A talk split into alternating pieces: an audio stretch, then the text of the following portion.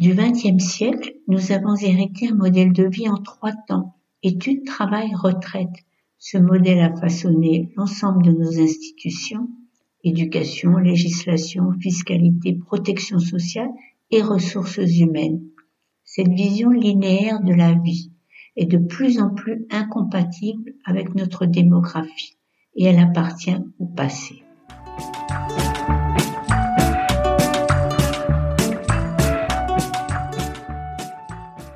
Vous écoutez le 30e épisode de PLAF, le podcast dont l'objectif est de faire entendre et de combattre les discriminations dans l'emploi subies par les femmes dès l'approche de la cinquantaine. PLAF, c'est l'acronyme de Place aux femmes fortes. Je m'appelle Claire, Claire Fleury. Je suis retraitée, passionnée par les mutations du monde du travail, mobilisée contre les inégalités femmes-hommes en campagne pour contribuer à déconstruire les stéréotypes agistes et sexistes. J'ai terminé la saison 1 avec l'interview de Valérie Racco, rédactrice de contenu sur LinkedIn. Et c'est avec son concours que je veux démarrer la saison 2. En plein cœur du mois d'août, elle a écrit un post très inspirant, un post qui se concluait par à 70 ans, tu peux créer ton podcast pour dénoncer la discrimination dans l'emploi des femmes à l'approche de la cinquantaine. Oh mince, c'est de moi dont elle parle. Je serais donc un phénomène. Ah non, j'y crois pas une seconde, mais la citation de Valérie m'a incité à faire ce que je n'avais pas eu le courage de faire fin juin, à savoir de chercher des réponses à des questions que j'avais en suspens. Quels efforts ça m'a demandé pour me lancer dans un podcast et qu'est-ce que ça m'a apporté? Quelle est la perception que j'ai en cette rentrée 2022 de la situation des travailleurs rebaptisés expérimentés, tellement il est aberrant de qualifier seniors des personnes âgées de 45 ans? Et qu'est-ce qu'on peut dire si on met le focus cette fois-ci, et c'était bien mon projet d'origine, sur les problèmes spécifiques des femmes en deuxième partie, ou dans le dernier tiers de leur vie professionnelle. Alors c'est toutes ces questions que je vous propose d'écouter pendant cet épisode de rentrée. Alors je commence par un rapide état des lieux sur la situation de l'emploi des travailleurs âgés de 50 à 64 ans. Je vais vous rappeler les chiffres car il faudra les avoir en tête chaque fois qu'on va discuter dans les prochains mois du report de la date d'ouverture des droits à la retraite. Le taux d'emploi des 50-64 ans au dernier trimestre 2021 ne s'élève en France qu'à 56%, de 6 points inférieur à la moyenne européenne, et celui des 60-64 ans restant scotché aux alentours de 33%. 33%, ça veut bien dire que deux salariés sur trois ne travaillent pas après 60 ans l'année dernière, j'ai fait un épisode avec mon ami Dominique. Et Dominique Acker a exercé la fonction de conseillère sociale auprès de l'ambassadeur de Suède. Et toutes les deux, on avait discuté comment la Suède fait beaucoup mieux que nous, avec un bien meilleur taux d'emploi des femmes et un taux d'emploi des 60-64 ans qui s'élève à 70%, alors que le nôtre, je viens de le dire, est à 33%. Je vous remets le lien vers cet épisode car il prouve que oui, ça existe ailleurs et c'est possible de former les travailleurs tout au long de leur vie jusqu'aux dernières années, de protéger les plus anciens quand on fait des licenciements collectifs et d'aménager les conditions de travail pour s'adapter aux conditions de santé des plus fragiles. Pour finir sur mes observations de l'année, et ce qui me met vraiment en colère, c'est l'immobilisme des entreprises françaises qui n'intègrent toujours pas dans la gestion de leurs ressources humaines les travailleurs les plus âgés. C'est pas tout à fait vrai qu'elles y pensent pas. On peut observer qu'elles y pensent quand il leur est utile de négocier des plans de départ collectifs ou individuels, ou quand elles participent à des colloques et font état de leurs très bonnes intentions. Ce faible taux d'emploi se traduit notamment par la durée d'inscription à Pôle emploi des chercheurs d'emploi âgés, Alors je reprends cette année la pratique du chiffre PLAF. Connaissez-vous la durée d'inscription au chômage d'un chercheur d'emploi de plus de 55 ans? Ben, C'est 805 jours. Alors c'est pas la peine de faire semblant. Jusqu'à ces derniers mois, les candidatures des chômeurs âgés de plus de 45 ans allaient directement au panier. Alors je dis jusqu'à ces derniers mois parce qu'il y a quelques petits signes précurseurs de changement possibles. Pas plus tard qu'hier, j'ai lu un article publié en juillet dans le journal de l'hôtellerie-restauration et de long titre est, je vous le donne en mille, Face à une pénurie de candidats, les employeurs font les yeux doux aux plus de 50 ans. Aujourd'hui, les seniors ont l'occasion de révéler leurs atouts. Sérieux, disponibilité, savoir-être et fidélité. Bon, allons bon, on se pince pour y croire.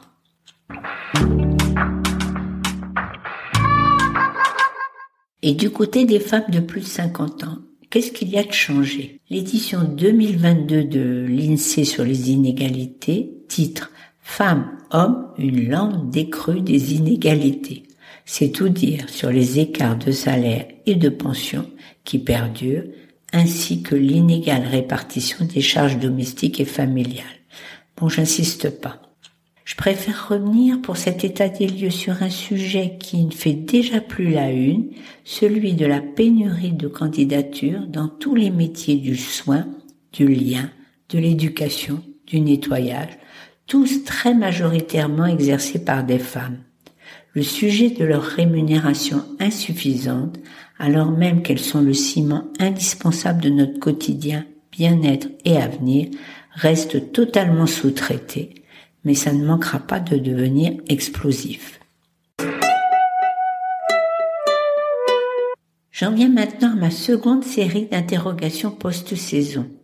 Quelles sont les convictions qui me tiennent à cœur après un an de podcasting? J'ai bien conscience que ce sont des opinions, mais j'ai envie de les partager. Mais en tant qu'opinion, elles ont vocation à être discutées. Alors, en premier, je voudrais vous dire que j'aime pas trop toutes les interventions qui, par désir de bien faire, plaident que les vieux sont, allez, en vrac, motivés, fidèles, ponctuels, polis, respectueux, réfléchis. Alors j'ai pas compté dans l'année les tests genre préférez-vous embaucher un jeune ou un vieux avec de prétendues caractéristiques attribuées à ces groupes d'âge? Pour moi, ces tests véhiculent les stéréotypes agistes, tant à l'encontre des jeunes que des plus âgés. Soyons clairs, il y a des vieux flemmards et des jeunes pas agiles du tout. Ma conviction est que ce n'est pas l'âge qui doit faire la différence entre les candidats, mais la personnalité. La seule question à se poser est, me semble-t-il, L'expérience, le soft skill, la motivation, le projet de vie de ce candidat sont-elles ou seront-elles en adéquation avec le poste que j'ai à pourvoir dans une équipe donnée? Point bas, indépendamment de son âge. Dit autrement, il me semble que l'âge ne devrait pas entrer comme prérequis dans les processus de recrutement ou de promotion. Un tel changement n'est qu'un maillon d'une évolution en cours, la fin de la fiction des trois âges de la vie sous laquelle nos institutions ont été bâties. Une vie linéaire en trois étapes, éducation, travail, retraite, avec des cohortes établies selon l'âge et réputées homogènes.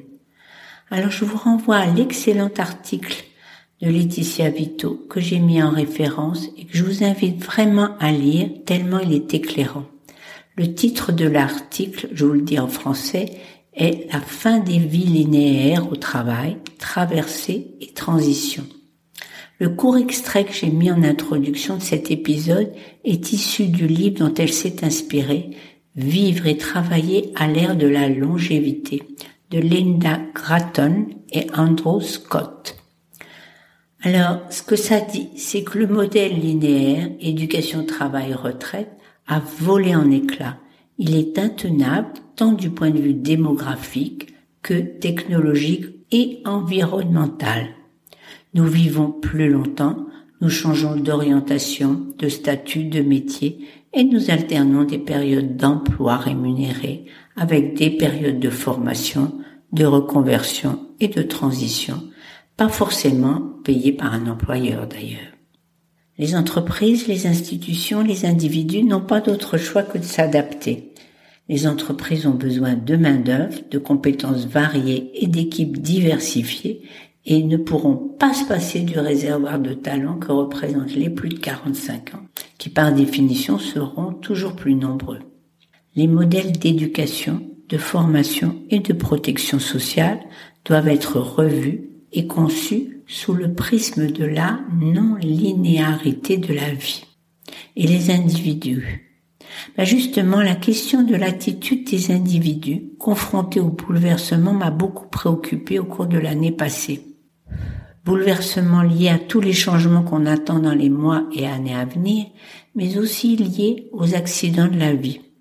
Les femmes de plus de 50 ans, qui sont mon cœur de cible, sont particulièrement touchées par ces événements.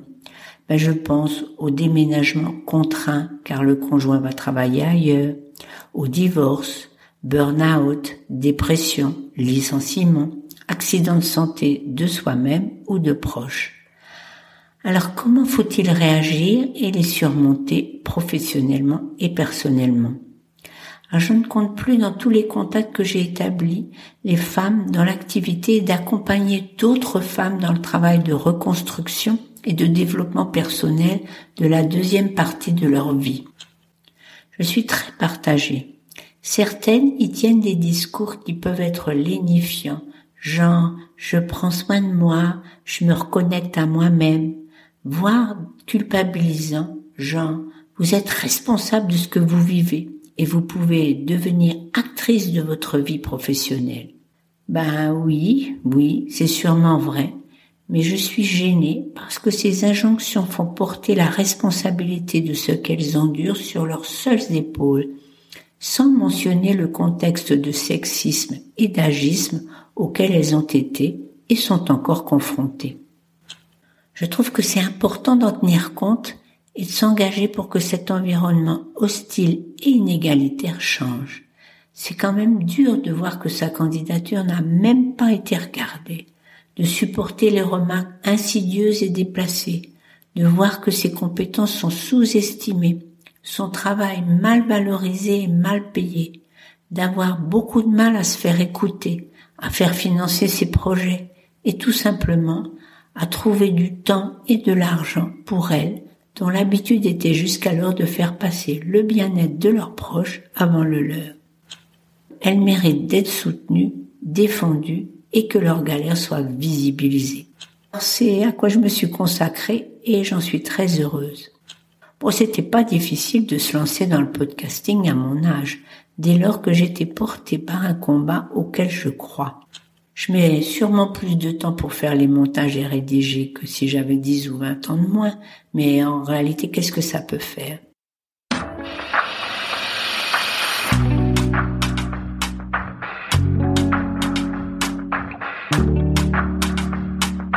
Pour finir, je vais surmonter une réserve naturelle pour dire ce que l'expérience de podcasting m'a apporté à titre personnel. Je suis très reconnaissante à toutes les femmes qui m'ont fait confiance l'année dernière, sans vraiment me connaître, en me racontant spontanément leur vie et les difficultés qu'elles avaient rencontrées.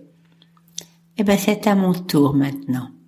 En tout cas, je ne veux pas me poser en exemple, car nous réagissons tous différemment par rapport aux problématiques bien réelles du vieillissement et aux épreuves mises sur notre route. Alors d'abord, je peux vous raconter que j'ai acquis plus de confiance en moi. Bon, alors vous pouvez rire ou sourire. Il serait temps à plus de 70 ans. Bah, vaut mieux tard que jamais. Ou plutôt, ça veut dire que le sujet de la confiance n'est jamais définitivement acquis. Mais dans mon cas, m'engager sur un projet et pouvoir me dire que je l'ai mené à bien a super bien marché. Bon, il m'a fallu surmonter que j'aimais pas ma voix, que je trouvais définitivement nunuche. Et puis quand je me suis lancée à suivre un stage en formation sur le logiciel Reaper, c'était un stage en ligne, ben j'avais vraiment des hésitations car j'avais vraiment peur d'être trop lente, dans un groupe de femmes euh, à trentenaire au maximum. Et puis il y a encore autre chose que j'ai dû affronter, c'est que l'oral c'est pas du tout mon point fort. Et ce qui est tout de même paradoxal quand on veut faire un podcast. Et disons que dans l'année, ben je m'en suis arrangée. Et en gros, ce que j'ai compris avec ce podcast, c'est que c'est possible de trouver des solutions à des insuffisances qu'on a identifiées sur soi-même. Et le plus souvent, ben, j'ai trouvé les solutions parce que j'ai sollicité de l'aide. Alors j'en profite pour faire un petit coucou à tous ceux et celles qui m'ont aidé et soutenu.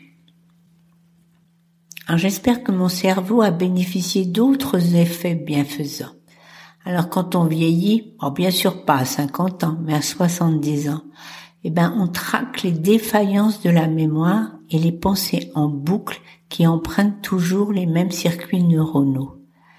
Le podcasting, du coup, m'oblige à m'emparer de sujets auxquels je connais rien, à rester en éveil par rapport à l'actualité et à être confronté avec les préoccupations et les idées d'autres personnes. Bon, je suis pas complètement sûre que ça fonctionne, mais en tout cas, j'ai l'impression que je me suis mise dans les meilleures conditions possibles pour retarder les effets de la dégénérescence cérébrale. Suffit d'y croire. Je peux pas terminer ce bilan sans évoquer euh, la foudre qui a frappé notre famille en début d'année et qui m'a brisé. Alors, est-ce que le podcast met un secours? Ben, Je pense que oui, car dans les moments de détresse, ben, je continue à persévérer. Quelquefois, je dois le dire, en mode pilotage automatique. Je m'accroche à respecter le programme que je me suis fixé pour les enregistrements et les diffusions je continue à lier des contacts et j'entretiens des relations très agréables avec des personnes qui, n'étant pas des très proches, ne me posent pas de questions. Et c'est très bien comme ça. Bref, rencontrer et interviewer des femmes de tous âges, engagées sous des formes et à des titres très divers sur des sujets proches du mien, m'a permis de continuer à avancer. J'ai beaucoup appris auprès d'elles et y est trouvé ce qu'on peut appeler du réconfort.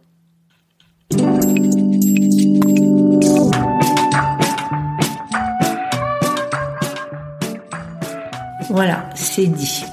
En principe, si tout va bien, me voilà reparti. Après y avoir bien réfléchi, j'ai finalement choisi de garder la formule de l'année dernière. Trois épisodes de 20 minutes chacun les 8, 18 et 28 du mois, si possible déclinés autour d'une thématique. Pour les prochains rendez-vous de septembre, nous écouterons Madame Annie Jolivet, chercheuse au Centre d'études de l'emploi et du travail du CNAM, avec laquelle j'ai échangé longuement.